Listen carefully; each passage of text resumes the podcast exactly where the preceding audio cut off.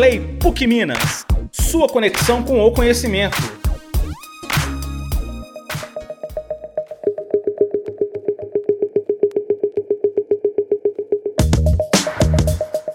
Uma cidade é sempre uma concentração de oportunidades, não uma aglomeração de casas. Sua vida é a quantidade de oportunidades de trabalho, educação, transporte e lazer. A vida é a cidade, ou melhor, o direito à cidade. O trecho, de autoria do arquiteto chileno Alejandro Aravena, reflete o papel fundamental que a moradia tem na vida das pessoas. A localização da moradia tem impacto direto na qualidade de vida e nas oportunidades de desenvolvimento como educação e emprego.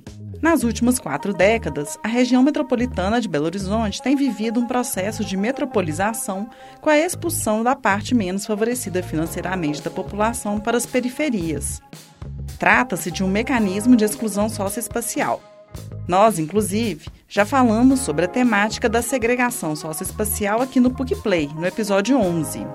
Corre lá para escutar a entrevista com a professora Luciana Teixeira. Em Belo Horizonte, a prefeitura, que monitora os grupos de pessoas que vivem em ocupações desde 2016, estimam que sejam 177 áreas ocupadas na cidade, que abrigam 34 mil barracos, habitados por mais de 100 mil pessoas. O Movimento de Libertação Popular contabiliza ao menos 20 novos espaços ocupados por famílias sem teto em BH desde o início de 2020.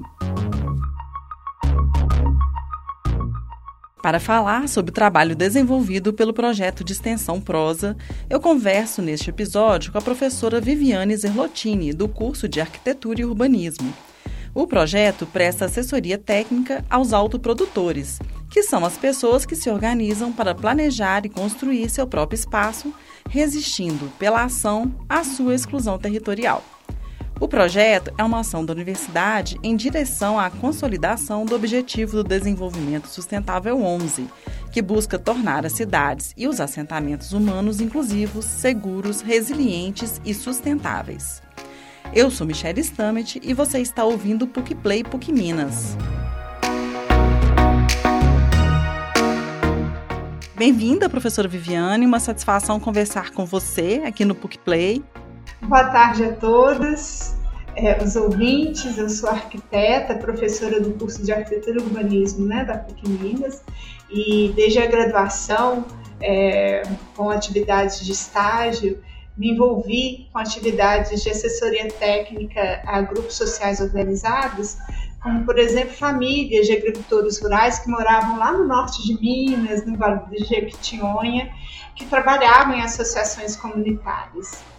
E aí, desde então, né, no meu mestrado, doutorado, estágio pós-doutoral, eu venho trabalhando com catadores de material reciclável e moradores de ocupações urbanas a partir de atividades de ensino, extensão e pesquisa. E hoje eu coordeno o grupo de ensino, extensão e pesquisa, produção do espaço urbano nos Brasis, junto com uh, outros professores da PUC Minas e outros egressos também do curso. Antes da gente comentar sobre o projeto Prosa, eu acho que é importante a gente falar um pouco sobre o conceito ampliado de habitação, né? Que nesse caso inclui o direito à casa e à cidade.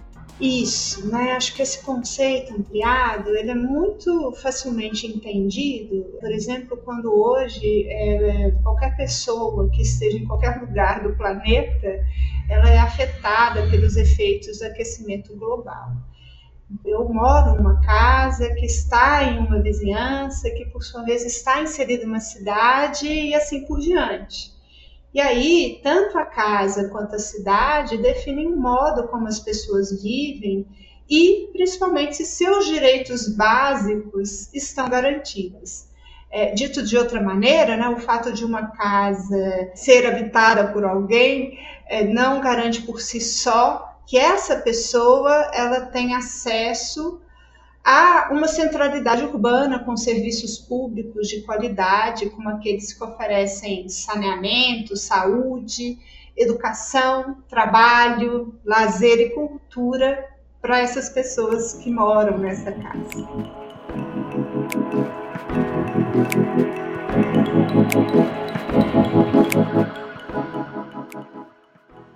E aí, professora, como que o projeto Prosa nasceu e qual que é o principal objetivo? Projeto de extensão Prosa leva né, o mesmo nome do Programa de Formação de Autoprodutores em Saberes Ambientais do Grupo PEU, do Grupo Produção de Espaço Urbano nos Brasis, e ele atualiza a antiga escola de formação de mão de obra que era prevista no nosso projeto político-pedagógico pela sua abordagem crítica e propositiva frente aos modelos que são uh, difundidos em sala de aula e no ambiente técnico científico, como um conhecimento consolidado no âmbito da construção civil. Né? Levando em consideração uh, os inúmeros desafios ambientais, técnicos e sociais que essa indústria ainda precisa superar, para ser considerada socioambientalmente sustentável, o programa Prosa busca romper com esse processo tradicional de assessoria técnica, em que o saber técnico formal ele vai prevalecer sobre o popular e às vezes até negá-lo. O projeto Prosa tem esse objetivo, né, de propor ferramentas de aproximação entre o conhecimento técnico e o saber popular visto que nos diferentes processos de diálogo e escuta é necessário descentralizar as decisões e desconstruir a imposição do conhecimento técnico.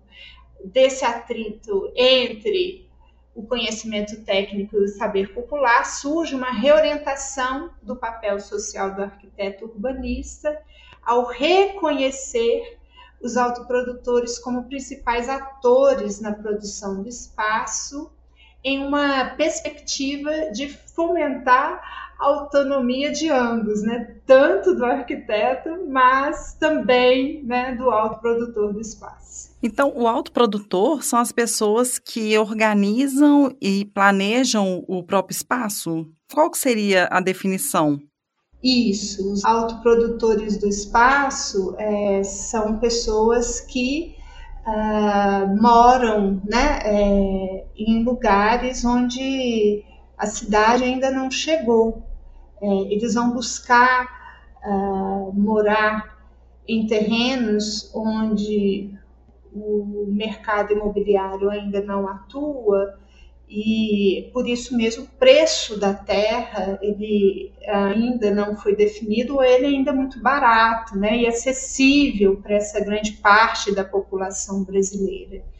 E a partir desta situação, desse contexto, para fugir desse contexto da habitação como mercadoria, eh, os autoprodutores vão se organizar entre eles para prover aquele lugar de vias de acesso, de energia, de algum tipo de equipamento que vá dar conta de abastecer né, as suas casas com água, uh, de destinar algum tipo, de algum uh, destinar o seu esgotamento sanitário, uh, sejam as fossas rudimentares ou outros dispositivos é, eles vão tentar se organizar para fazer gestão dos resíduos é, de maneira muito precária, né? Claro, evidente, mas sempre tentando tornar aquele lugar habitável, né? Para ele e para as pessoas que estão ali.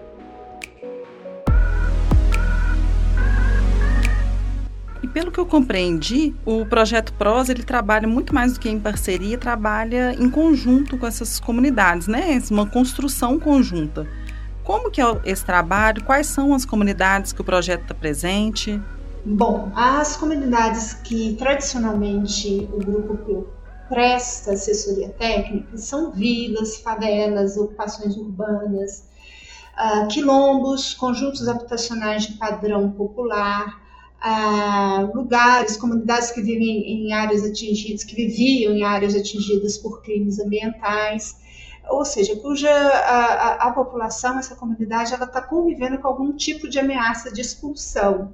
E, esses conflitos socioambientais são de todo tipo, né? É o fundiário, que é essa ameaça de despejo, é a, o conflito civil, que ameaça aquelas famílias de algum tipo de escorregamento e de inundação. É um conflito social, porque são pessoas que estão em situação de desproteção, né? As garantias de trabalho, saúde, saneamento, educação e outros componentes né, que caracterizam os direitos sociais básicos de cidadania. E acho que é interessante a gente lembrar né, a professora Norma Valêncio, que é uma economista e é coordenadora do Núcleo de Estudos e Pesquisas Sociais em Desastres da Universidade Federal de São Carlos, ela sempre vai dizer que ah, os estudos de cientistas sociais eles demonstram né, que a presença de riscos socioambientais em determinados territórios, às vezes relacionados com esses conflitos fundiários, ele é anterior à ocorrência do desastre. E o que fica claro para a gente que esses grupos socioespaciais estão à margem, né? Ah, e que vem sofrendo há muito tempo esse tipo uh, de ameaça ou de conflito socioambiental.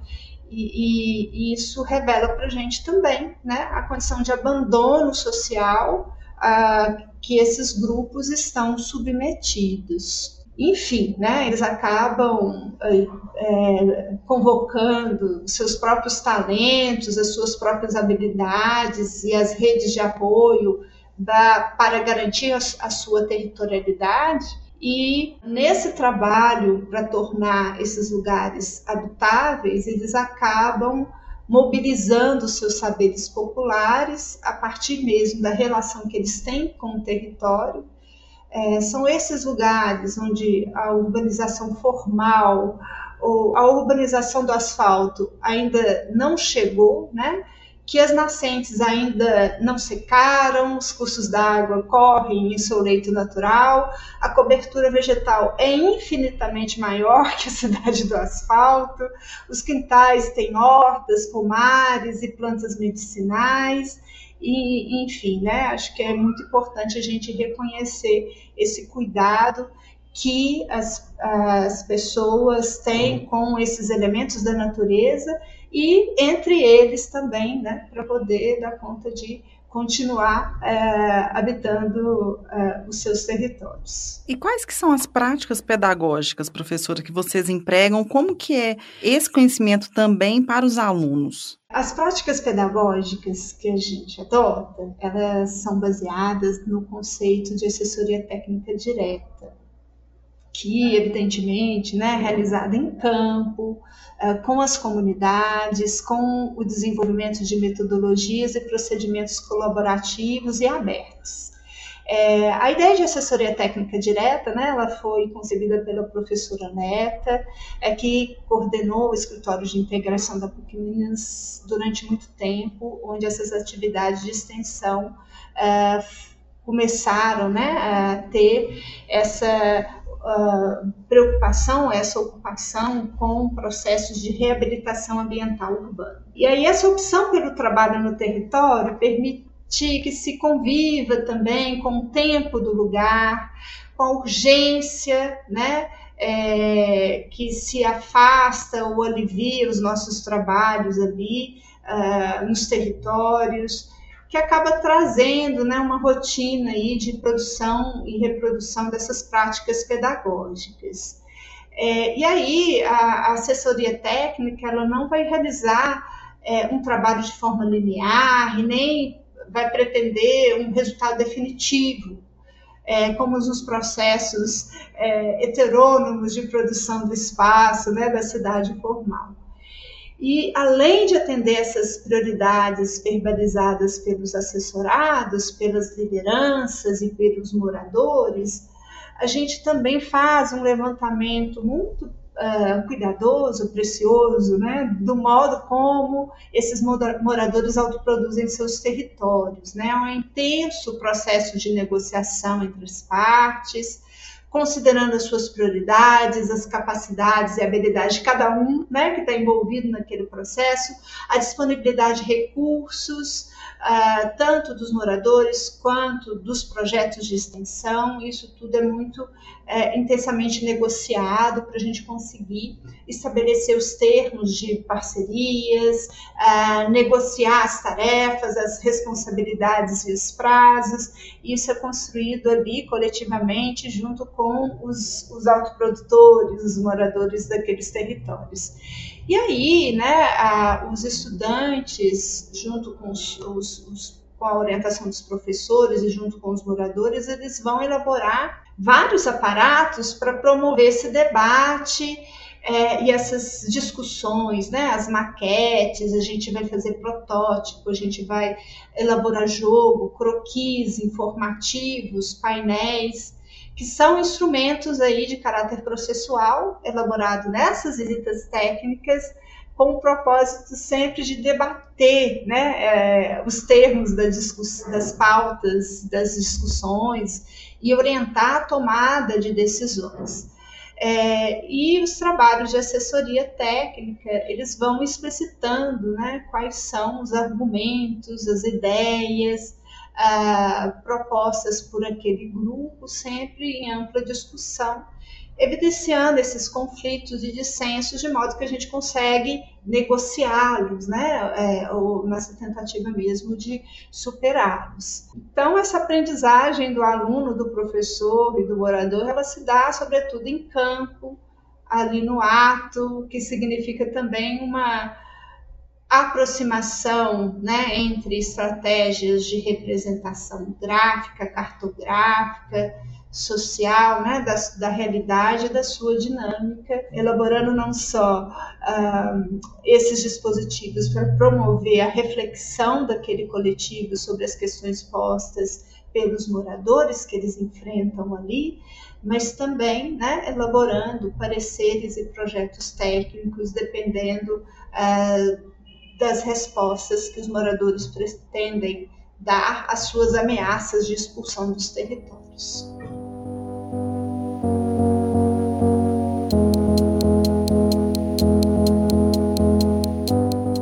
Quais que têm sido os resultados que você percebe? Eu sei que assim é difícil de tangibilizar, né? Mas quais são os avanços que você tem percebido em relação às questões trabalhadas, em relação ao poder público, conscientização da sociedade? Olha, no caso das ocupações urbanas que a gente atua, principalmente ali na região de Isidora, a gente vê vários avanços. A gente tem uma primeira fase de assessoria técnica é, que foi marcada com um momento de grande tensão, né? até com violências, ameaças de despejo, submissão ao tráfico de drogas, né, e mortes de liderança.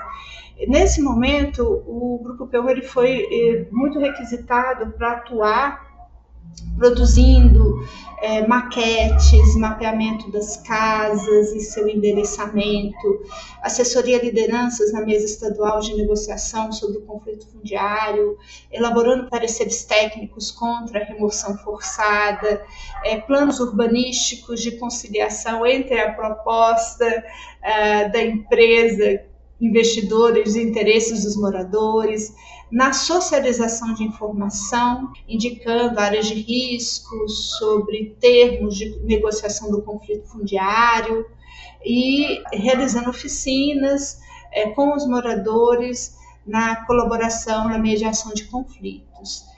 A gente tem uma segunda fase né, de produção de assessoria técnica que está agora voltada para fortalecer esse processo de consolidação das estruturas autoproduzidas pelos moradores. É, e aí, nesse sentido, a gente trabalha intensamente para eleger prioridades, capacidades e habilidades de cada um, né? essas disponibilidades de recurso.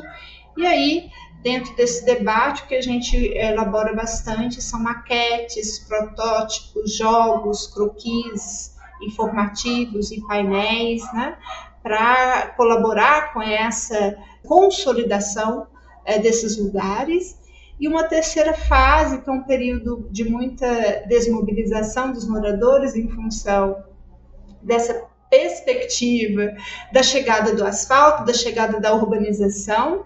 É, e aí, nesse momento, a gente vai trabalhar muito com o levantamento de práticas socioespaciais, com o objetivo de restituir né, a memória dos moradores, essa histórica luta coletiva de produção de espaço, é, mostrando para eles a importância dessa prática política, né, de modo a reforçar no tempo e no espaço esses traços de organização mínima e como que isso foi importante para a permanência desses moradores em seus territórios e para a eh, conquista de seus direitos a partir dessa negociação intensa com o Estado para garantir, para fazer valer essa garantia de direitos.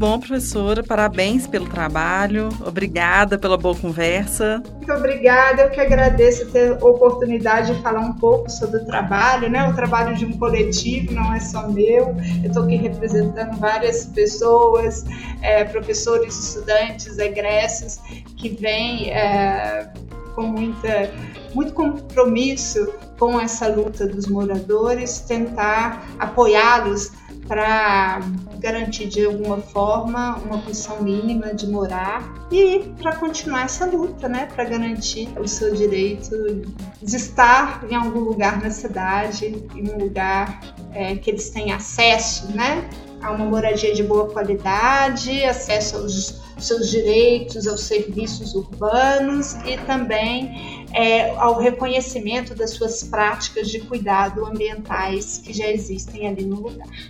Muito bom. Muito obrigada. Eu que agradeço. Até a próxima. Até a próxima. O PUC Play é o podcast quinzenal da assessoria de imprensa da PUC Minas e vai ao ar às quintas-feiras. Ele é produzido em parceria com o Laboratório de Áudio da Faculdade de Comunicação e Artes, responsável pela gravação, sonorização e edição. Você pode seguir o podcast na Amazon ou no Spotify, assinar na Apple Podcast, se inscrever no Google Podcast ou no Cashbox ou favoritar na Deezer. Assim você não perde nenhum episódio. Eu sou Michelle Stammet e faço roteiro, produção e locução. Até a próxima!